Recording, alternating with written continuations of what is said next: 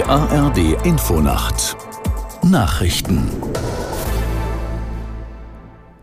um 22 Uhr mit Beate Rüsapp.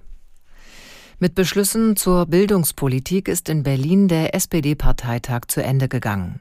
Trotz Haushaltskrise und Umfragetief gab es Rückendeckung für Kanzler Scholz und klare Forderungen für die künftige Regierungspolitik.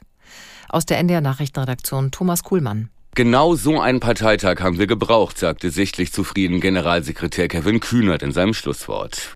Auch den Auftritt von Kanzler Scholz kann die SPD als Erfolg verbuchen. Kritik von den Jusos gab es, aber auch fünf Minuten Standing Ovations im Saal. Vor allem für die Ansage mit der SPD werde es keine Sozialkürzungen geben und auch keine Abstriche bei Bürgergeld und Kindergrundsicherung.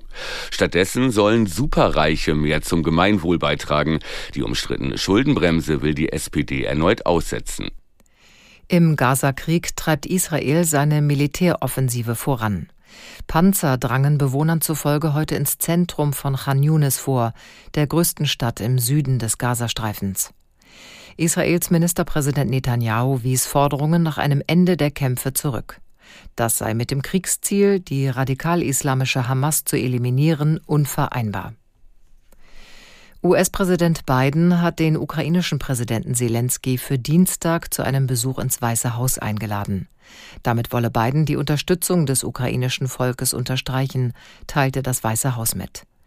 Die Präsidenten wollen den dringenden Bedarf der Ukraine erörtern und auch über eine Fortsetzung der US-Hilfen sprechen.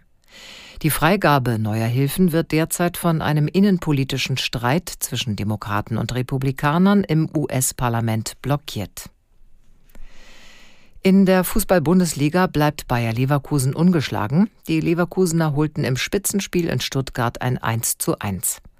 Aus der Sportredaktion Hendrik Lückhoff.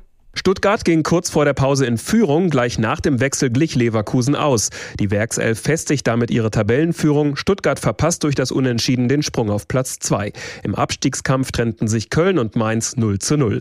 In der zweiten Liga verlor Hansa Rostock das Kellerduell gegen Schalke mit 0 zu 2 und rutscht dadurch auf den Abstiegsrelegationsplatz. Holstein Kiel ist durch den 1 zu 0 Sieg in Düsseldorf jetzt punktgleich mit Tabellenführer St. Pauli und Aufsteiger Elversberg verlor 0 zu 1 gegen Nürnberg.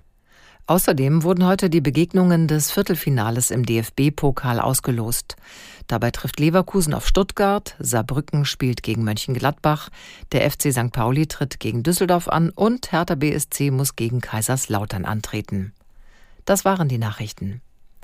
Das Wetter in Deutschland. Bewölkt und von West nach Ost durchziehender Regen, sonst meist trocken und aufgelockert 9 bis 0 Grad. Morgen gelegentlich Regen, nach Süden hin Sonnenschein 4 bis 14 Grad. Es ist 22.03 Uhr.